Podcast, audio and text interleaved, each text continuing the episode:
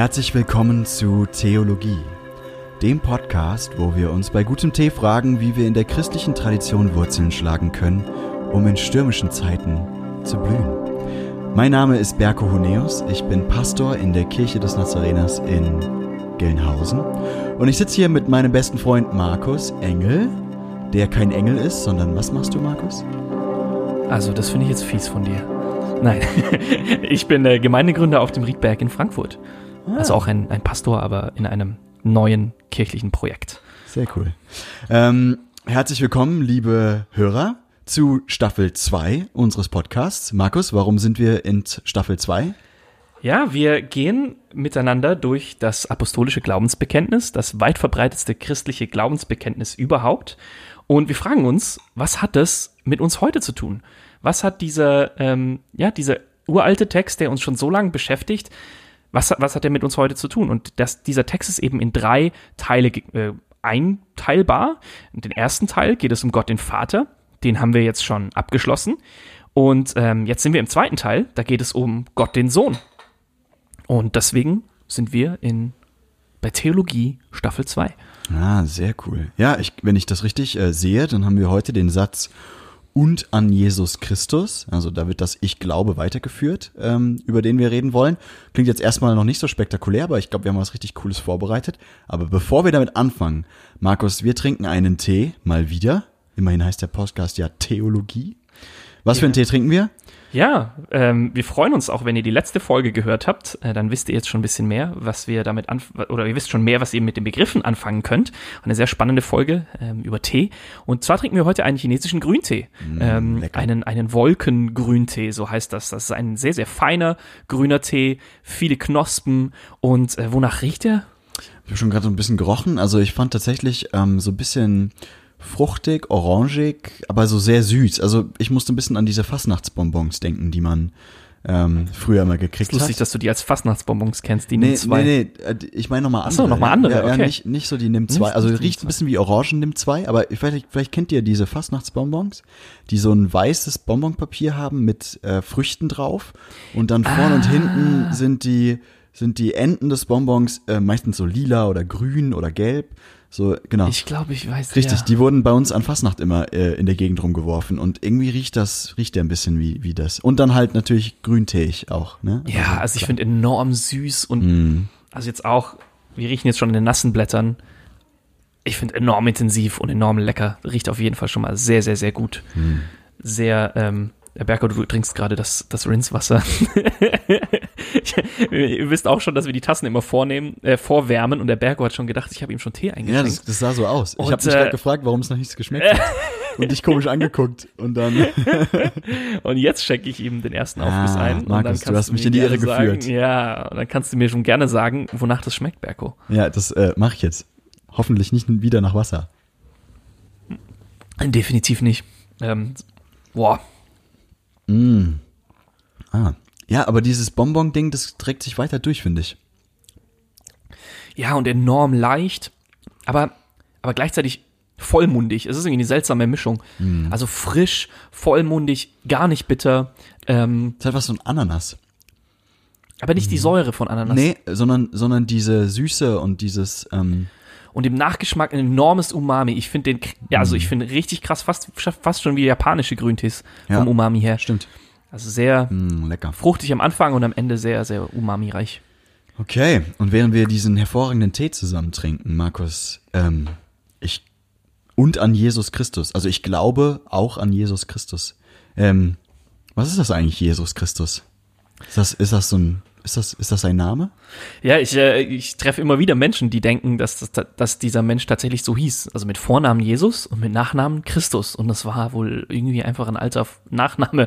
Und, ähm, so wie Huneus, mein, so mein wie Huneus, Nachname. genau. Oder wie Engel Us. ist dann halt Christus. Aber nein, das äh, bedeutet das nicht, sondern es ist ein Titel. Es ist die wichtigste Bezeichnung für diese Person Jesus. Und das ist der Grund, warum wir Christen heißen ist dieses Wort Christus.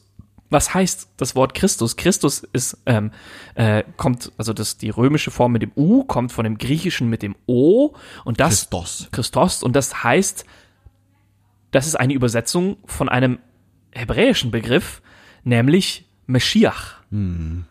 Und das heißt, dieser ähm, Hebräer würden diesen Mann auch Jeshua, also Jesus, Jeshua, Meschiach, der, der Messias. So, das Wort habt ihr vielleicht auch schon mal gehört. Was heißt Messias, Berko? Das ist eigentlich ein Titel, ne? Ja, So. genau. Also einen Titel haben wir schon, aber wa was bedeutet dieser Titel? Ja, ja, ist, äh, ist spannend. Also erstmal Jeshua, wissen vielleicht auch viele gar nicht, was das heißt. Was heißt Jeshua? Jahwe rettet heißt das eigentlich, ne? Ja. Also Gott rettet. Aber das war ein sehr, sehr bekannter Vorname. Es ist Genau. tatsächlich ein, ein, ein Name und der, das war der Name dieser Person. Genau. Ja. Und dann kriegt er diesen Titel, äh, Meschiach. Und äh, das heißt, wenn man es übersetzen würde ins Deutsch, würde man wahrscheinlich übersetzen mit der Gesalbte. Der Gesalbte. Ist irgendwie ein bisschen komisch, finde ich. Also, mein, äh, weiß nicht, wann ihr das letzte Mal jemanden als der Gesalbte bezeichnet habt, so.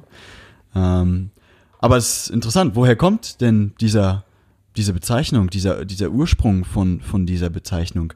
Äh, kann man sich jetzt natürlich fragen, ne? Also, weil Ja. äh, viele benutzen den Namen ja Jesus Christus wie ein, wie ein Nachname. Und äh, ich hatte mal so eine lustige Szene, wo jemand nach einer Predigt zu mir kam und gesagt hat, also wirklich, die Predigt war ja ganz gut, aber du hast immer nur von Jesus gesprochen. Du musst schon auch Christus dazu sagen, sonst weiß keiner, wen du meinst. War ich mir irgendwie nicht ganz sicher, ähm, ob er jetzt äh, meinte, ja, damit du den Nachnamen hast, oder ob er wusste, dass das ein Titel ist und wollte, dass ich den Titel noch immer dazu nenne oder so. Ähm, woher kommt eigentlich äh, diese Bezeichnung Christus? Und ich glaube, um das rauszufinden, müssen wir uns ähm, mal ins Alte Testament begeben, und zwar ganz an den Anfang der Bibel zurück. We're about to go on an, on an adventure. Ja, genau. Eine Abenteuerreise zurück in das Alte Testament. Und, äh, und, und wir müssen uns mal anschauen, woher kommt eigentlich diese Praxis von Salben und was ist das eigentlich? Also, was macht man beim Salben, Markus? Was ist eigentlich, wenn wir, wenn wir jemanden salben? Macht man ja manchmal in christlichen Kreisen auch noch, ne? Genau, oder Was vielleicht, macht man da? vielleicht habt ihr das schon mal irgendwie gesehen. Also das heißt einfach, man nimmt meistens eine Flüssigkeit, meistens Öl, irgendein besonderes Öl, auch ein teures Öl, äh, was auch meistens noch riecht. Also dann irgendwie mit, entweder ist das Öl an sich riecht schon oder da sind dann Stoffe zugesetzt, irgendwelche Gewürze oder so, die das, die es besonders wohlriechend machen. Und äh, man bestreicht damit, also entweder gießt man das richtig über eine Person oder man bestreicht äh, den Kopf einer Person damit. Oder nicht nur auch eine Person, sondern ähm, in der Bibel, das wirst du gleich auch noch mehr erzählen, das sind auch Gegenstände, aber man, man ähm, bestreicht oder begießt diese Person oder einen Gegenstand mit einem sehr kostbaren, meistens wohlriechenden Öl. Ja, und ich meine, äh, also klingt ja erstmal komisch. Wir machen das jetzt ja nicht so regelmäßig bei uns in der Kultur, so in Deutschland, dass Nee. wir Leute mit Öl beschmieren. Ähm, also, Habe ich zumindest noch nicht gesehen. wenn ihr, wenn ihr jetzt nicht so viel mit Christentum zu tun habt als Hörer, ähm, dann erstmal herzlich willkommen. Cool, dass ihr zuhört. Aber ihr werdet wahrscheinlich erstmal denken, hä? Woher kommt das? Und genau das wollen wir uns jetzt anschauen. Äh, und um das zu verstehen, müssen wir echt, wie gesagt, ganz komplett zurück an den Anfang der Bibel. Und zwar äh, in die Geschichte, wo beschrieben wird, wie Gott den Menschen schafft. Und ich finde es spannend, was da beschrieben wird, ist, erstmal ist da Staub. Ne? Also irgendwie der Mensch besteht auch aus Staub. Damit ist wahrscheinlich erstmal Materie gemeint. Und das Interessante ist, dann wird von Gott gesagt, dass er den Menschen aus Staub formt. Und das Bild, was hier benutzt wird, auch die Sprache, die benutzt wird, ist eigentlich die Sprache von einem Töpfer, der Ton formt. Und ich finde es so interessant, weil Ton ist ja Staub, aber noch mit was gemischt, nämlich Wasser. Ne? Also Ja, ja. um, um irgendwie äh, Ton zu kriegen, brauche ich noch Wasser, das ich der Erde zuführe. Ne? ja, Genau. Also haben wir Wasser. Und dann kommt eine sehr interessante Stelle, wo, wo Gott irgendwie zu den Menschen geht und ähm, ihm, ihm was einhaucht, nämlich sein Geist. Und ich finde das irgendwie interessant, weil wenn man das so liest, dann klingt es so, als ob Gott den Menschen irgendwie küsst. Also irgendwie Ja. so, er bläst ihm irgendwie seinen Atem in, in Nase und Mund und so. Und das ist dann irgendwie so, boah, ist schon auch sau intim. Ja, voll. wenn man so drüber nachdenkt. Lustiges Bild. Ja, aber der Punkt ist, den diese Geschichte machen möchte, denke ich, ist, dass ähm, Erde alleine ist tot. Und Erde, um zu leben, braucht Wasser und den Geist Gottes.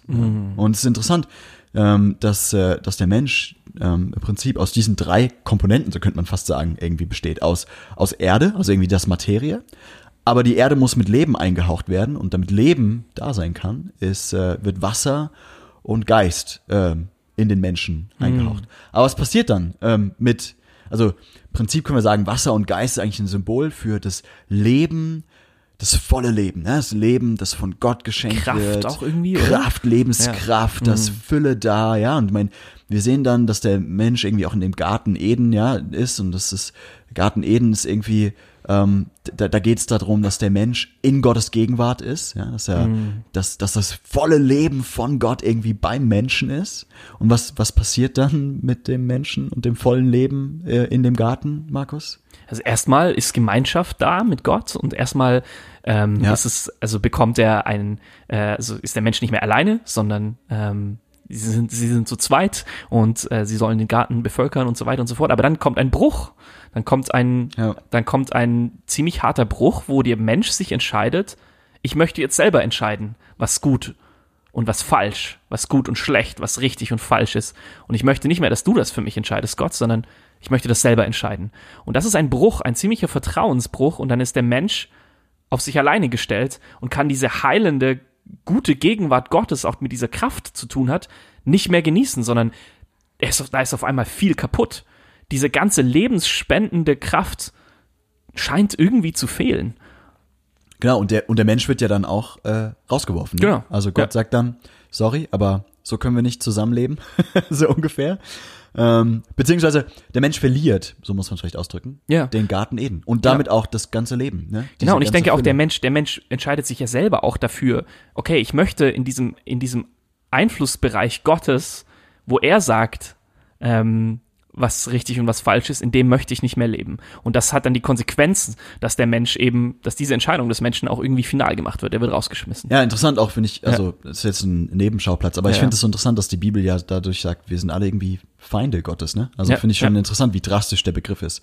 Aber jetzt ist der Mensch außerhalb von diesem Garten, wo, Mhm. wo der, der auch steht für diese ganze Lebenskraft Gottes, für, für das Leben in Fülle, für das Paradies, so könnte man es vielleicht ausdrücken, aber also im Paradies geht es nicht darum, dass, ähm, das ist zu einfach, dass es irgendwie so hedonistisch interpretiert ist, dass wir ganz viel nur genießen, das ist auch ein Teil, aber es ist eben Fülle von Gemeinschaft Ja. und, und Kraft und Leben und, und so, ne? Genau. Und der Mensch ist jetzt irgendwie weg, da raus. Ja, ja.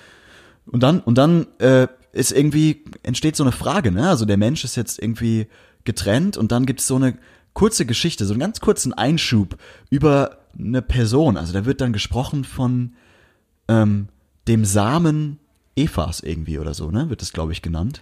Ja. Also von Ja, also was Gott, ist damit Gott gemeint? macht, äh, macht, zeigt irgendwie auch die Konsequenzen auf von unserer, von dieser Entscheidung des Menschen, sich ähm, ja selber zu entscheiden, was gut und was böse ist.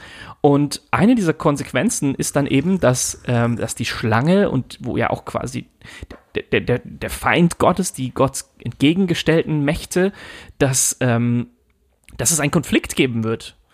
Wer hat die Kontrolle auch über den Menschen? Und ähm, Genau, und dann sagt Gott, ja, also die, die so der Nachkommen, der Same der Schlange, also irgendwie das, das, das, ähm, das Bleibende von diesen bösen Mächten, wird in einen Konflikt kommen mit dem, einem Nachkommen von, von der Frau, also mit einem Menschen.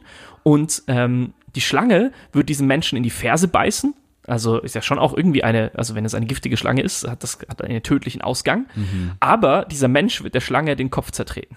Und das ist schon mal irgendwie so ein, ein, ein, ein Vorausblick auf etwas. Es kommt ein großer Konflikt von, ähm, von, äh, ja, von den Nachkommen des Menschen mit dieser bösen Macht und ein, und letztlich wird diese böse Macht besiegt werden. Also es ist irgendwie auch hoffnungsvoll, ne? Ja, das ist total irgendwie so eine Verheißung, ja. so dass man Ja. irgendwie denkt, ah, okay, also der, der Schlamassel, in das sich der Mensch jetzt reingebracht hat, das bleibt so nicht, sondern da gibt es irgendwie einen Plan. Da Genau. gibt es irgendwas Ja. stattfinden, was so diesen Schlamassel wieder, wieder, Ja. wieder gerade Ja. rückt, könnte man Ja, und diese sagen. böse Macht wird besiegt werden. So, Genau. Das ist, ja. Ja, und ich finde es dann interessant. Also dann, dann, das ist sozusagen so der Outlook und dann Mhm. sehen wir in der Geschichte von der Bibel geht's weiter, ähm, dass Gott äh, irgendwann eine ganz bestimmte Familie aussucht, äh, nämlich die Familie von Abraham und mit der anfängt Geschichte zu schreiben. Ne, finde ich irgendwie spannend. Ja, ja. Und ähm, und das erste Mal, also es geht ja bei uns um das Thema Salbung, das erste Mal, dass wir von dieser Praxis lesen in der Bibel, dass irgendwie jemand ähm, Öl irgendwo drüber schüttet oder ja, irgendwo Öl hinschmiert, ähm, ist eigentlich in der Geschichte von Jakob. Hm. Jakob ist einer der Nachkommen von Abraham, also er gehört zu dieser Familie, die Gott ausgesucht hat und gesagt hat, mit dir, mit dieser Familie möchte ich jetzt diesen Plan, Ja. dass das Böse in der Welt irgendwann besiegt wird, mit dieser Familie möchte ich das durch, durchführen. Ne? Und ich finde das so interessant.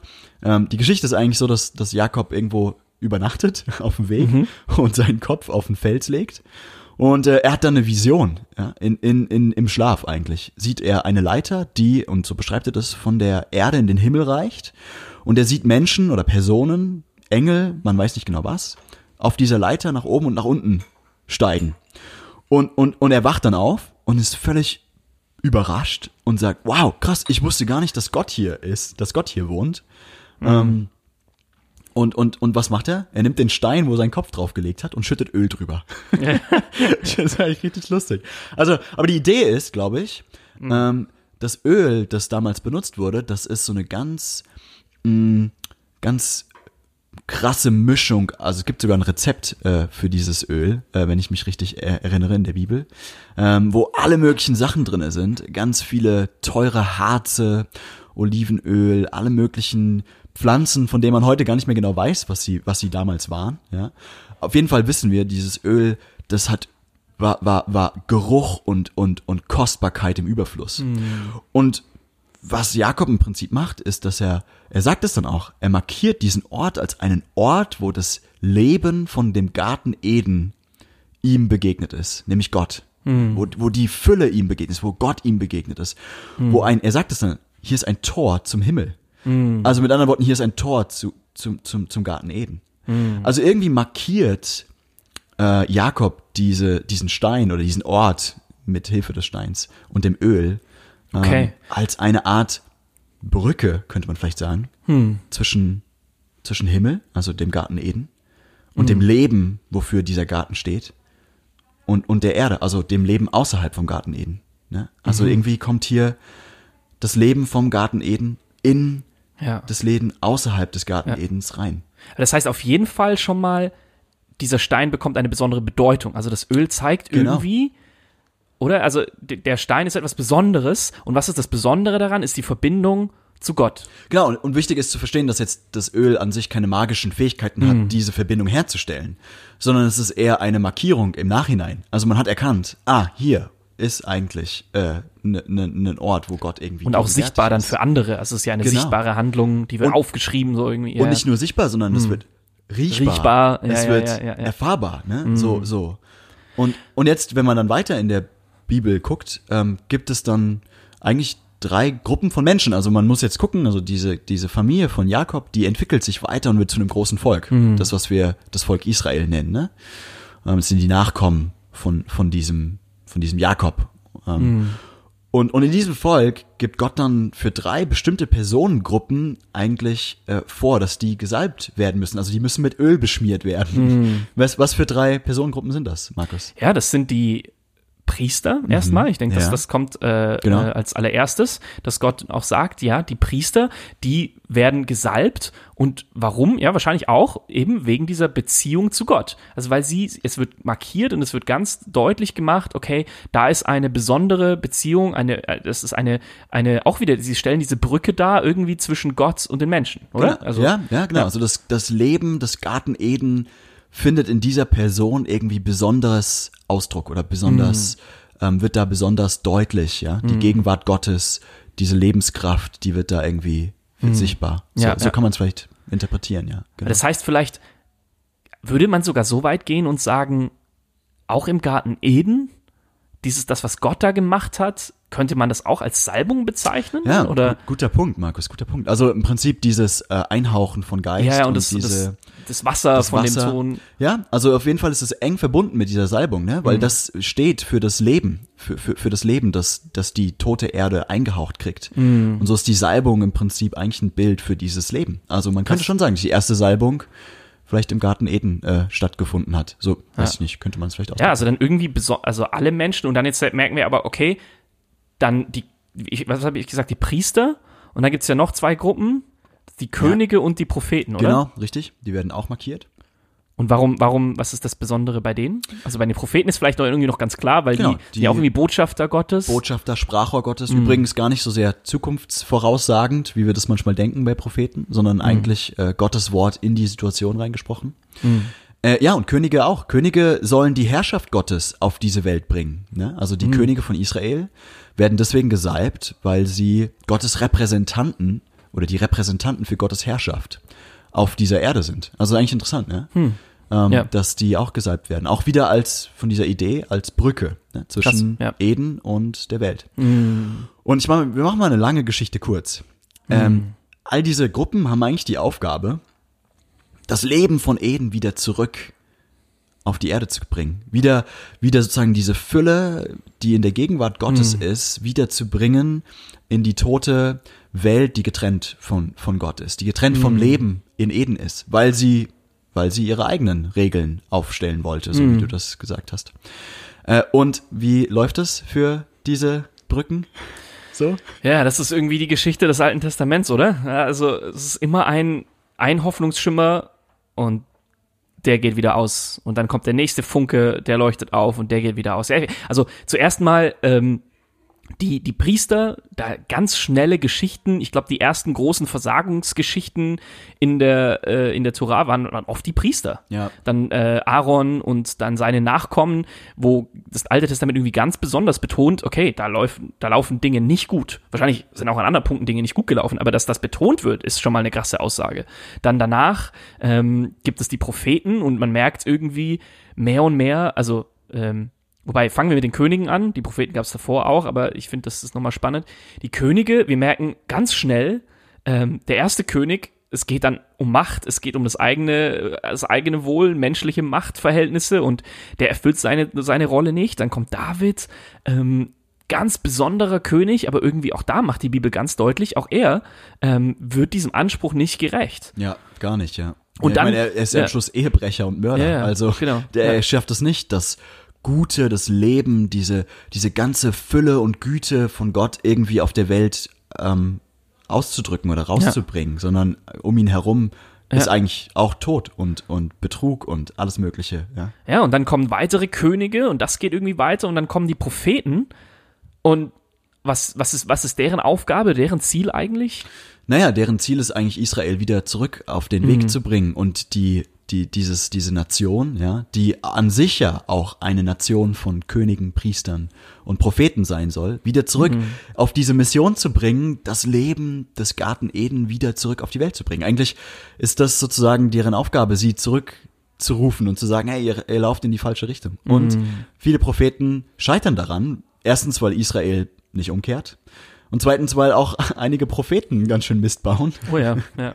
Ähm, und so ist es interessant, finde ich, wie, äh, wie, wie eigentlich am Ende des Alten Testaments, sag mal, das offen bleibt. Also wir haben diese Verheißung, ja, oder diese Hoffnung. Irgendwann, sagt Gott, wird, äh, wird dieser Krieg gegen die bösen Mächte in der Welt wird besiegt werden.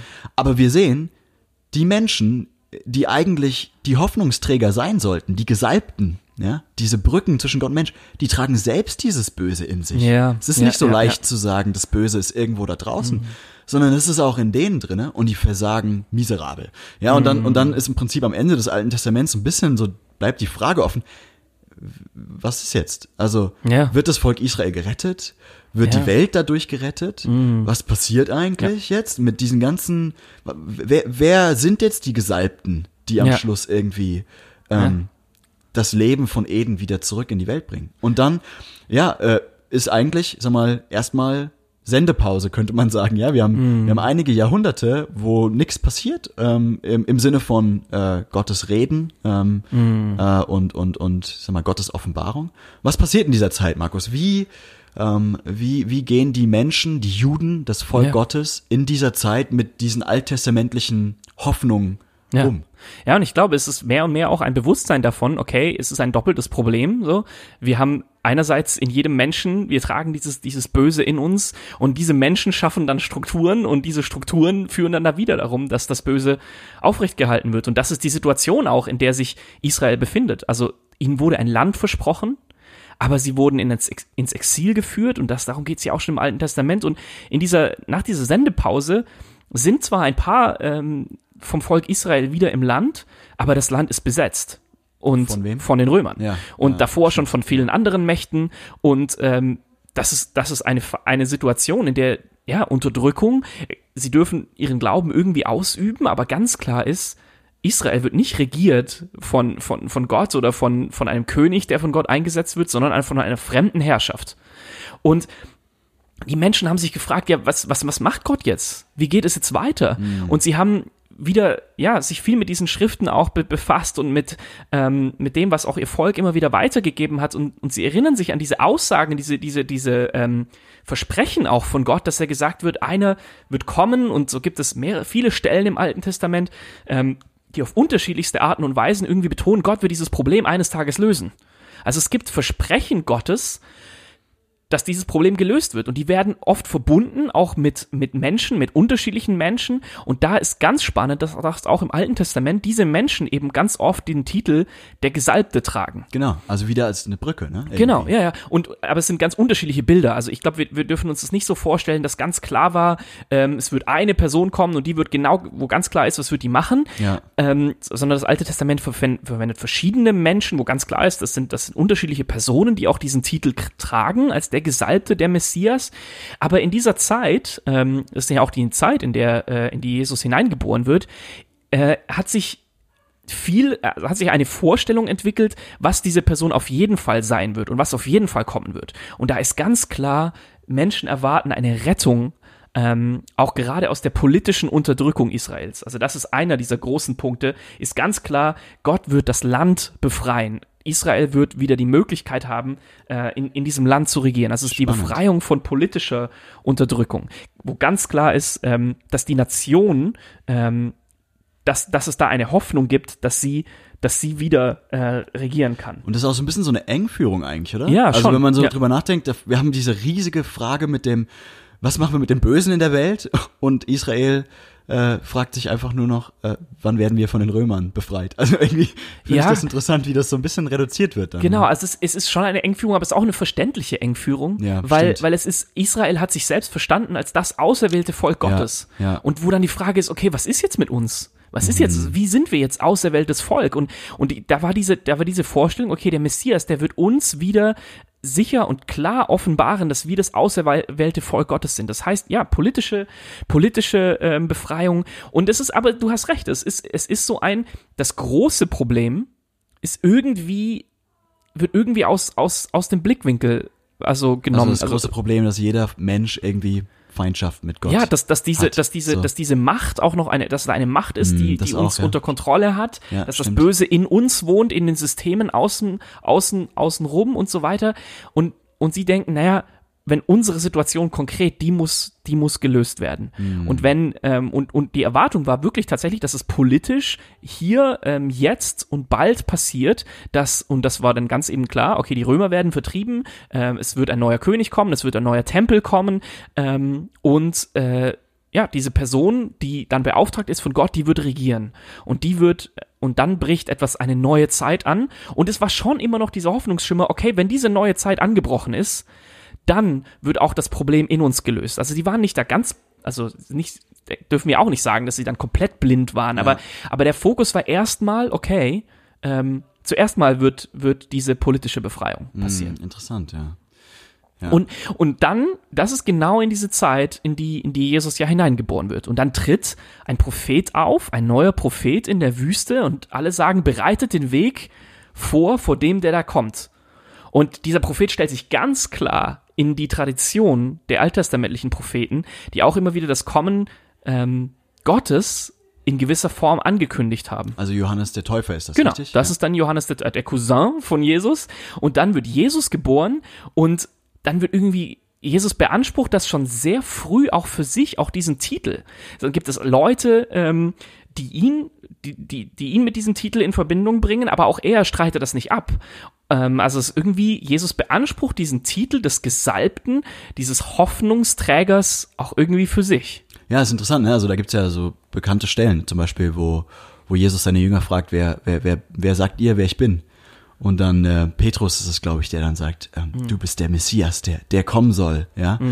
Und, und Jesus sagt, ja. also Ja. im Prinzip sagt er einfach, ja, Genau. stimmt. Also mit anderen Worten, Jesus bezieht diese, diese Idee, ich bin der Gesalbte, eigentlich auf sich.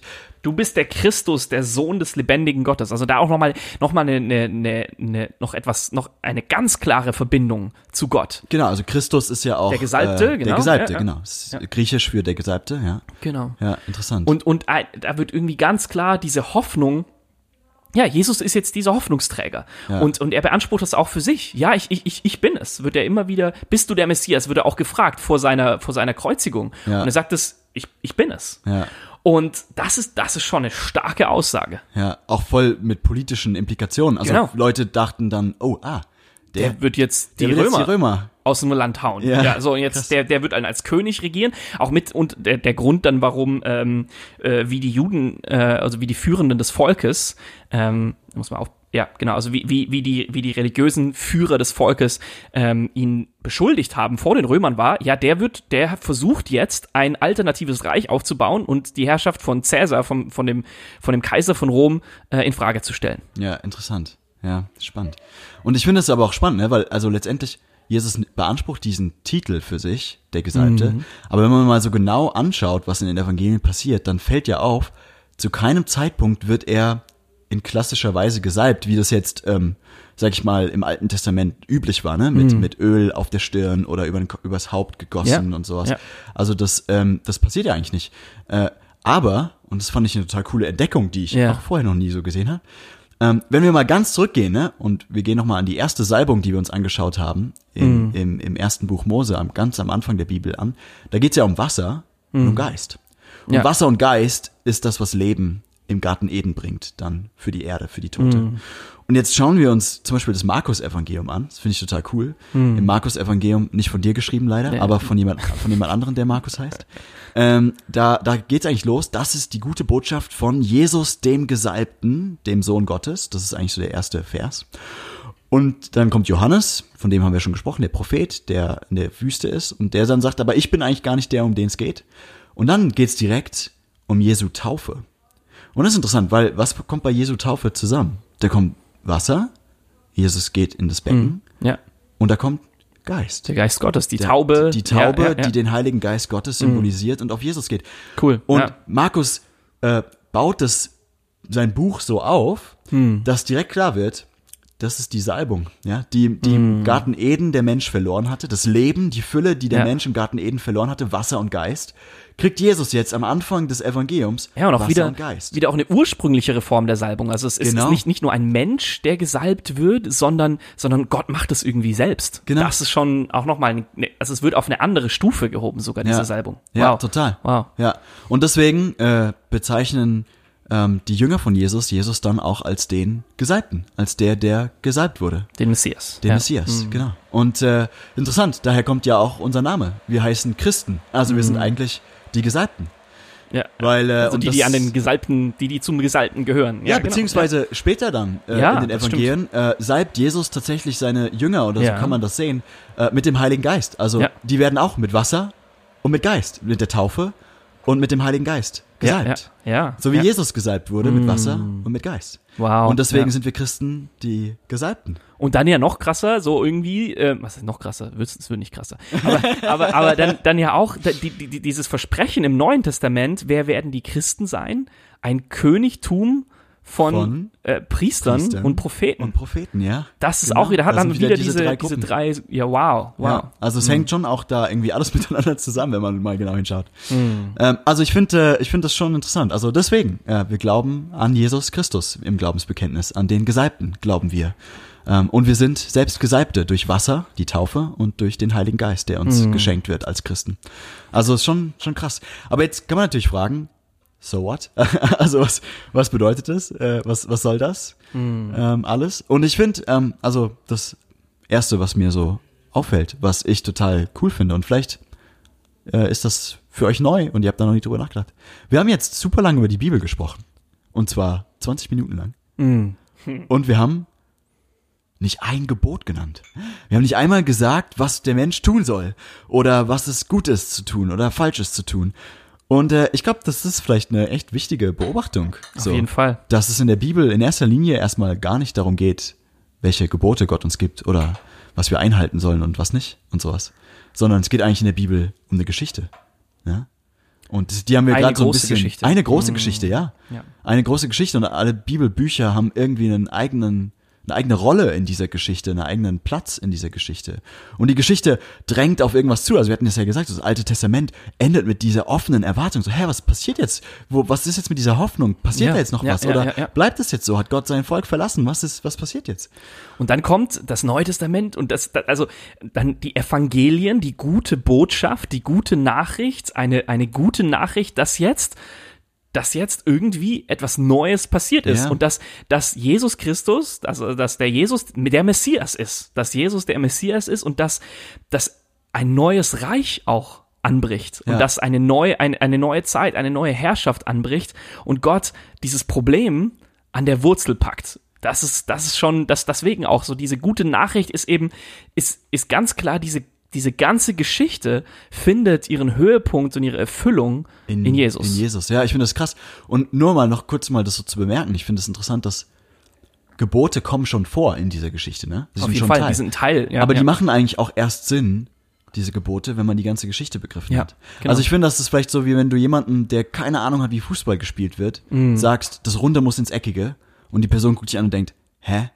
Weil sie den kompletten Kontext nicht kennt, weil sie nicht weiß, wie das Spiel funktioniert, weil sie überhaupt gar nicht weiß, was, worum es eigentlich geht. Ja, aber wenn du die Person dann auf das Fußballfeld stellst, in diesem Kontext, Ja. und du dann sagst, das Runde muss ins Eckige, Ja. dann macht es auf einmal wieder viel mehr Sinn. Ah, okay, das Runde, ah, ein Ball. Das Eckige, Ja, oh, ein Tor. Okay, genau. ja, okay, äh, ich verstehe so.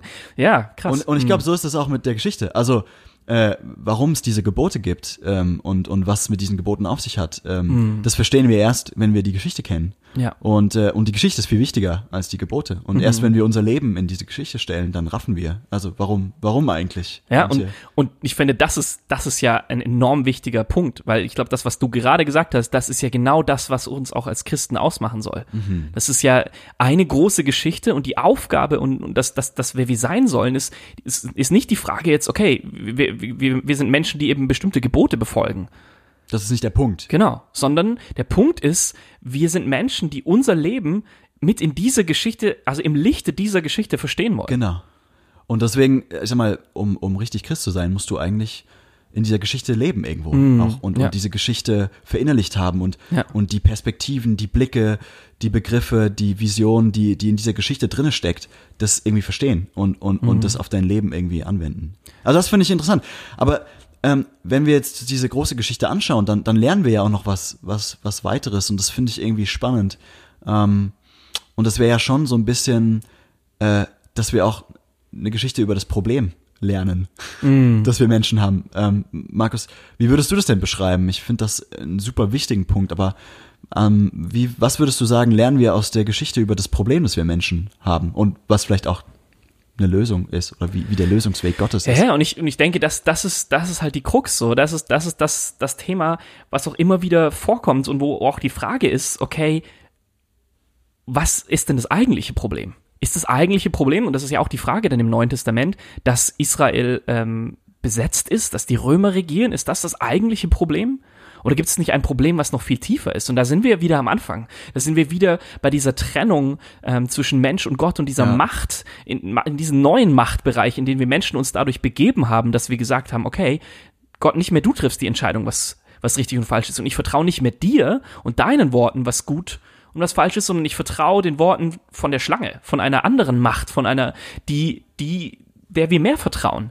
Und, und die Bibel zeigt immer und immer wieder mehr auf, dass, dass, dass Sünde genau das ist, diese Rebellion des Menschen gegen Gott, dieses aus, sich aus dem Herrschaftsbereich Gottes in einen anderen Herrschaftsbereich zu begeben. Und es wird auch deutlich dann an den Geboten. Ich glaube, das ist auch mit ein, äh, mit, mit der, der, ähm, die Rolle, die die Gebote auch spielen, dass sie dann diese Marker sind, ähm, dass wir schon auch sehen können, okay, äh, wenn wir so leben, das zeigt, welchem Herrschaftsbereich wir angehören. Ja, und das ist dann, äh, das kann nochmal ein viel anderes Thema mit der Rolle des Gesetzes in der Bibel und so.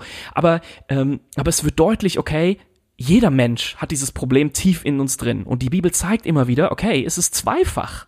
Also Ja. es ist eben nicht nur Es ist da nicht, draußen, genau, es ist nicht nur da draußen, aber um uns herum, aber es ist auch da draußen und es ist auch in uns drin. Ja. Und das, und das ist, finde ich, etwas Spannendes, äh, wo man sagen kann, wenn, wir- wenn wir Sünde so verstehen, wie unsere Kultur eigentlich momentan sehr, sehr nah dran ist an dem biblischen Sündenverständnis. Es ist, ist lustig, weil Die benutzen das Wort nicht, Genau, aber- viele Leute sagen, oh, wir, wir, wir über, es wird nicht mehr über Sünde geredet und das stimmt. Das Wort wird überhaupt nicht mehr verwendet. Aber ich glaube, das Verständnis davon, was wir als Pro, was wir Menschen für ein Problem haben, da ist eine sehr, sehr feine Unterscheidung heute da und eine sehr, sehr, eine sehr, sehr Komplexer. erkenntnisreiche, äh, eine sehr, sehr komplexe Erkenntnis davon, was Ja, das ist. das und stimmt, ja. man sieht das immer wieder. Wir merken einerseits, ähm, ja, jeder Mensch von uns, wir haben ein Problem. Und ich finde, man sieht das immer wieder, auch gerade vielleicht, auch gerade bei Themen jetzt wie, wie dem Klimawandel, dass wir merken, okay, ähm, äh, ich erinnere mich an ein Gespräch, ähm, wo auch jemand, der sich viel mit, mit den klimapolitischen Fragen auseinandersetzt und gesagt hat, dass sie, dass sie das überhaupt nicht versteht. Wie kann das denn sein, dass in einer Zeit, wo wir am besten wissen, was die negativen Folgen des Fliegens zum Beispiel sind, dass, dass nie so viel geflogen wird wie heute? Wie in, wie, wie, in, wie in diesem Jahr. Obwohl so klar wird, irgendwie die Stürme und die Feuer und der Klimawandel wird immer stärker. Wir merken, in uns drin gibt es etwas und die, sie hat das auch so beschrieben, ja, diese, diese Gier des Menschen, diese, diese Gier nach immer mehr, ähm, den, den Konsum, dass das, das, das hat uns unter Kontrolle. Es ist interessant, ne, dass wir irgendwie Ja. Diese Erfahrung so krass machen in dieser ökologischen Krise, davon, Ja. dass wir wissen, was das Gute wäre, Ja, und es nicht. aber uns unfähig finden, das Gute dann auch zu tun. Und weil genau so hat sie's in formuliert. Ja. drinne ist, was sagt, äh, nee, ich will jetzt aber in Urlaub Ja. fliegen und Ja, ich will genau. aber mein, ich will selbst entscheiden, was richtig und falsch ist. Genau. Und ich will das für richtig erklären, was mir Spaß macht oder gut tut oder was ich gerade will. Also ich finde das irgendwie so interessant. Und, und ja. genau so hat diese Person es ja auch gesagt. Warum tun wir nicht das, was wir wissen, was eigentlich richtig ist? Ja, genau. und, und, und das haben wir, glaube ich, auch in dem Podcast schon mal so erwähnt. Aber das ist, das ist so das, das innerliche Problem auch der Sünde. Mm. Und dann, und das ist heute auch eine sehr, sehr wichtige Erkenntnis, ähm, die in der kritischen Theorie auch immer wieder ähm, aufgebracht wird. Das ist, es gibt ja einerseits die Frankfurter Schule und so die klassische kritische Theorie mit Horkheimer und Adorno und so, aber dann jetzt auch Critical Race Theory zum Beispiel. Und das sind alles Theorien, die zeigen, die, die unsere Gesellschaft kritisch hinterfragen und auch Systeme kritisch hinterfragen und ganz stark auch die Problematik von Systemen offen darstellen. Also mit anderen Worten, wenn, wenn Menschen, die dieses Sündige in sich haben, sich zusammenschließen äh, und eine Gesellschaft bilden, Mhm. dann ist logisch, dass sich dann so Superstrukturen auch herausbilden, Ja, sage ja. ich mal, die wir als System beschreiben, die den Menschen, obwohl er vielleicht versucht, auch dann was Gutes zu tun, irgendwie in solchen Bahnen auch gefangen hält. Ja. Und, und der Mensch ist dagegen auch machtlos. Ne? Ja, also, es ist irgendwie nicht nur in uns drinne, Genau, sondern es gibt auch außenrum etwas, Ja, genau. was uns beeinflusst. Diese Macht, es gibt außenrum äh, Dinge, Strukturen, Systeme, die uns, die uns beeinflussen und die dazu führen, auch, dass wir nicht das tun, was wir eigentlich tun Also wollen. so ein Beispiel für mich ist immer sehr eindrücklich so, du kannst dich als einzelne Person versuchen, dagegen zu entscheiden, zu viel soziale Medien zu benutzen. Ja. Aber alles, was am System um soziale Medien herum, um dich herum ist, ist wie so eine schiefe Ebene, die es dir super schwer macht, das Mhm. Ja. dann durchzuziehen. Das ist, das ist da wieder sind wir ganz klar bei der, bei der Frankfurter Schule der klassischen kritischen Theorie, so die, die Macht der Medien, den Konsum und ähm, was, was, was, was, was für, wir für Systeme an Wirtschaft und Marketing aufgebaut haben, die uns immer mehr da reintreiben auch. Und, und da, die uns auch gefangen nehmen irgendwie. Und dann bei der ökologischen Krise ja genauso. Wir haben Systeme, die uns also es- klar können wir jeder alleine versuchen, keine Ahnung, weniger Fleisch zu essen, weniger zu fliegen, aber solange die Systeme ihre Strukturen nicht ändern, wird es keine langfristigen Folgen geben. Und das, und da sind, ist, finde ich, so eine gute Erkenntnis davon, von dem, was eigentlich Sünde ist. Ja, ist ja es interessant, ist in ja. uns drin und wir merken das, da ist in uns drin eine, eine Macht, eine Kraft, aber auch außen herum. Und Und das ist jetzt ja nur bezogen auf das Thema mal äh, Genau. Digitalisierung und Klimawandel, Genau, aber das ja. gilt ja für alle anderen Bereiche unseres Ja. Lebens auch, ne? Dass wir diese beiden Ja. Komponenten haben, was was in uns drin ist. Ja. Nee, ich will nicht so handeln, wie es eigentlich gut wäre, wie ich vielleicht auch weiß, Ja. dass es eigentlich gut wäre.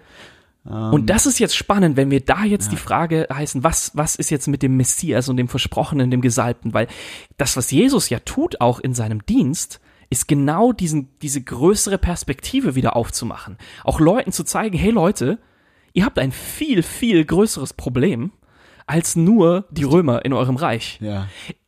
die Leute fragen ihn immer danach und er ist immer ausweichend und sagt, das ist gar nicht so wichtig. Und auch wenn es um die Gebote geht, dann sagt er auch immer wieder, da ist auch es geht nicht nur um das reine faktische Halten von Geboten, sondern es geht um euer Herz. Ja, Und da ist ein Problem in eurem Herzen. Also und mit sein anderen ganzes Worten, das Herz des Problems ist das Problem des Herzens. ja, und, Ja. Und, und, und, äh, und er zeigt auf, ja, es gibt böse Strukturen und er kritisiert diese bösen Strukturen, das, das muss man auch sehen in, in dem ganzen Also Dienst Jesus Jesu. war der erste kritische Theoretiker. Äh, Ja, ich glaube nicht, nicht der erste, das waren die Propheten auch schon. Stimmt, aber, ja, aber er stimmt. war definitiv auch, ja, äh, er Auf hat, dieser hatte eine systemischen kritische Ebene. Theorie. Er ist auf jeden Ja. Fall auch auf dieser systemischen Ebene, wenn er, wenn er in das Haus, in den Tempel geht und die, und die Tische umschmeißt und er zeigt, okay, da ist ein systemisches Problem, aber auch Mhm. immer wieder ganz klar in seinen Predigten, da ist ein Problem in uns drin. Mhm. Und das ist dann ja auch die Frage, weil man fragt sich, und dann wird Jesus gekreuzigt und die Römer sind immer noch da und es passiert immer noch Leiden auf dieser Welt und das heißt, aber, aber er macht erstmal ganz klar deutlich, okay Leute, wir haben ein größeres Problem und ich bin gekommen, nicht um, um die Römer aus dem Land zu schmeißen, sondern ich bin gekommen, um dieses größere Problem anzugehen. Die Trennung von Gott dann. Die Trennung von Gott, diesen, diesen Herrschaftsbereich, in dem wir uns jetzt befinden, dem Herrschaftsbereich der Sünde und wie das Leben des Garten Edens, das sich niemals entfalten kann, solange wir in diesem Herrschaftsbereich uns aufhalten. Und Jesus sagt, okay, dafür bin ich gekommen. also bevor, bevor das Leben des Garten Edens wieder Fülle oder, Ja. oder Entfaltung Ja. finden kann, Ja. müssen wir erst den Herrschaftsbereich wechseln. Wir Genau. müssen, sag mal, vielleicht kann man es ausdrücken, von Feinden zu Freunden von Gott werden. Ja. Und was ist dazu nötig? Ja, es braucht ein neues Reich, einen neuen Mittler und darum geht's jetzt auch in den nächsten Folgen immer wieder. Was, Genau. was, was bedeutet das, was Jesus getan hat? Aber es wird auch noch, es bleibt auch noch etwas offen, weil es Mhm. ist ganz klar, okay, Jesus gibt uns auch ein neues Versprechen. Ja, dieser Herrschaftsbereich, der hat irgendwie schon angefangen. Aber ja, wir leben noch in einer Welt, in der sich jetzt, in der sie die, diese neue Herrschaft sich jetzt äh, entfaltet, aber diese alte Herrschaft ist auch irgendwie noch da. Also es ist ja? beides irgendwie, es sind zwei Reiche, könnte man sagen, die auch Ja. gegeneinander So ein, so ein, so ein, ne? ähm, ja, nicht zu verwechseln miteinander. Äh, Ja. Zwei Reiche, vielleicht zwei Mächte, zwei, Zwei äh, ja, Mächte, ja, ja. genau, zwei, ähm, ja, und es ist irgendwie so eine Zwischenzeit. Also viele Mm. Dinge, die versprochen wurden, dass der Messias sie erfüllt, die haben sich bereits erfüllt. Nämlich ein neues Herz zum Ein Beispiel. neues ja. Herz, genau, ein, ähm, ein, ein, ja, auch ein neues, schon ein neues Reich. Jesus sagt, das Reich Gottes ist jetzt hier. Ja, genau. Aber diese Entfaltung dessen, dass die ganze Welt, dass es keinen Schmerz mehr gibt, kein Leid mehr gibt, dass sich dieses Leben in der Fülle entfaltet, das ist noch nicht zum Ende gekommen, sondern wir sind in dieser Zwischenzeit, wo sich das, wo diese Entfaltung jetzt gerade passiert, wie eine, wie ein, ähm, eine Raupe, die im Kokon ist und jetzt der Schmetterling. Ich, ist immer die Frage, wo man bei diesem Beispiel genau unsere Zeit definiert. Ich würde vielleicht sagen, die, der Schmetterling ist schon aus dem Kokon draußen. Er ist vielleicht jetzt gerade dabei, seine Flügel zu entfalten. Wir waren erst äh, vor ein paar Wochen wieder im Schmetterlingshaus hier in Frankfurt, im Palmengarten. Und das ist krass zu sehen, wenn man sieht, diese ganz jungen Schmetterlinge, die sind dann draußen aus dieser Hülle aber die hängen noch ganz lang an ihrem Kokon dran und dann müssen die Flügel erstmal trocknen. Und die entfalten langsam ihre Flügel und die müssen trocknen, bevor sie dann wirklich anfangen können zu fliegen. Und ja, das, das, äh, das ist ein Vergleich, der bricht irgendwie zusammen. Weil auch wir Christen sind schon aufgerufen, jetzt zu fliegen und dieses neue Reich schon, ähm, dieses neue Reich schon auszuleben. Aber wir merken, da ist irgendwie eine, eine Zwischenzeit und auch ein Versprechen. Jesus sagt, er wird wiederkommen. Es gibt ein zweites Kommen von Jesu, das äh, gehen wir in einer anderen Folge auch nochmal genauer äh, drauf ein, was das heißt, aber wo klar wird, diese Rolle Jesu als Messias, die ist auch noch nicht komplett zu Ende. Da kommt noch etwas Neues. Ja, ich finde es interessant. Also im Prinzip ähm, ist Jesus die Wurzel des Problems schon angegangen. Und, Genau. und das ist ja, Ja. das Angebot, das wir als Christen auch weitergeben sollen. Ja? Dass Und das ist total sollen, relevant. Leuten Zu sagen, ja, Ja. Wir versuchen zu Leuten zu sagen, hey, Gott will dir ein neues Herz schenken, er will eine neue Beziehung, neue Art von Beziehung zu dir finden. Und ähm, ich finde das, äh, finde das schon, schon irgendwie auch ermutigend, ja, weil ich glaube, das geht wirklich in die Tiefe, das Problem zu analysieren. Ähm, und äh, wie gesagt, wir merken in unserer Zeit vielleicht mehr als je zuvor, wie krass dieses Problem in uns auch Ja. drinne ist und dass wir das nicht rauskriegen und dass es nicht so leicht ist, die bösen Menschen irgendwie zu identifizieren und Genau. zu sagen, wenn wir Ja. die rauswerfen, Ja, ähm, genau. dann ist alles gut. Nee, wir dann- merken irgendwie, bei uns ist es genauso schwierig. Und dann ja. kommt ein neues System und das versucht, das, das hat ein anderes, sieht das in ein anderes größeres Problem. Sagt, wenn wir das bekämpfen, dann, dann ist alles vor, und dann wieder ein neues System. Die sagen, nee, nicht das, sondern das. Und, und alle, wir merken mehr als je zuvor, ah, das, das klappt irgendwie das nicht. klappt nicht, ja, sondern wir Ja. müssen ein verändertes Herz kriegen, ne? Das ist der Punkt. Genau. Ja. Und Also dieses Herz krass. und dieses und das, dieses veränderte Herz muss dann aber auch zu einer Gemeinschaft werden, Ja. die die dann ja und erst in dieser entfalteten Gemeinschaft von Menschen, die dieses erneuerte Herz haben, kann sich dieses Leben des Gartens, wie du es vorher so schön beschrieben hast, wieder neu entfalten. Ja, cool. Wow. Ja. Also, äh, das ist ähm, Jesus, der, Messias. der Gesalbte, der Messias, Mhm. der Christus. Cool, wie irgendwie da in diesem allerersten Satz schon, in dem Jesus als der Gesalbte bezeichnet wird, so viel auch ähm, an, an Kram Mhm. verarbeitet ist, ne? Und, und, und, und irgendwie, ja, ähm, begeistert mich total. Voll. Und das jetzt zu entfalten, darum wird es in den nächsten Folgen gehen. Und wenn wir schon bei Entfalten sind, wie hat sich denn dieser Tee entfaltet, Berko? Der hat sich auf verschiedene Weisen entfaltet. Also erstmal sehe ich, äh, die, das, was vorher so kleine, kleine Schnürchen quasi fast schon waren, das sind jetzt richtige Blätter. Mhm. Oh ja, der ist aufgegangen, ja. Naja, voll. Und der ganze Gaiwan ist jetzt voll mit Blättern. Und, wie hat sich der Geschmack entwickelt, entfaltet? Er ist wie bei den meisten Grüntees ein bisschen grasiger geworden, so im Laufe der Zeit. Mhm. Aber auch das Umami, oder? Ähm, ja, das Umami ist auch stärker geworden, stimmt. Ähm, ich weiß, beim zweiten Aufguss fand ich ihn nochmal sehr fruchtig auch. Ja, voll. Äh, und das fand ich irgendwie, also so, ich würde echt sagen, so, so äh, Tutti Frutti, sagt man so schön. Ja, ja, Ja. diese, also voll auch diese Tüte, die, die haben, diese Tutti Frutti von Haribo, die haben, Ja. die haben auch so eine, ähm, so ein leicht cremiges Aroma. Ja, Oh, jetzt genau. krieg ich Bock auf Tutti Frutti. Ja. Das sind meine Lieblingssüßigkeiten als Kind. Echt? Ja, Tutti Ah. Frutti sind die, oh, das, die ich gar nicht. Muss ich mir mal merken. Also nimm zwei auch, nimm zwei und Tutti Frutti, also wenn jetzt Schokolade ist außen vor, aber wenn wir bei Candy sind, dann also Tutti Frutti und nimm zwei, das Okay. ist ganz nah ich bring beieinander. nächstes Mal eine Tüte, nimm zwei mit. Oh, Oder dann bringe ich Frutti. Tüte Tutti Frutti mit. Das kann man. Sehr gut. Wow, und Ja. Wenn man am Gongda Bay, an dem Fairness Cup riecht, dann auch wieder so was ganz Klassisches für Grüntee, so eine Zuckerwatte, finde ich, so eine leichte. Also der Geschmack ist jetzt, äh, der Geruch ist jetzt noch nicht so stark. Wenn wir den jetzt noch fünf Minuten, Aber Zuckerwatte trifft ist ja. auf jeden Fall schon da. hm? ja. Also ja, ein wow. sehr, sehr schöner Grüntee. Ich finde, Grüntee Yes. geht aber auch immer so ein bisschen auf den Magen. Ich merke das immer, der ist sehr aktiv und So. viel Koffein. Ja, wir haben jetzt ja auch einiges geschafft, Markus. Und Ja. wir haben jetzt Hunger, oder?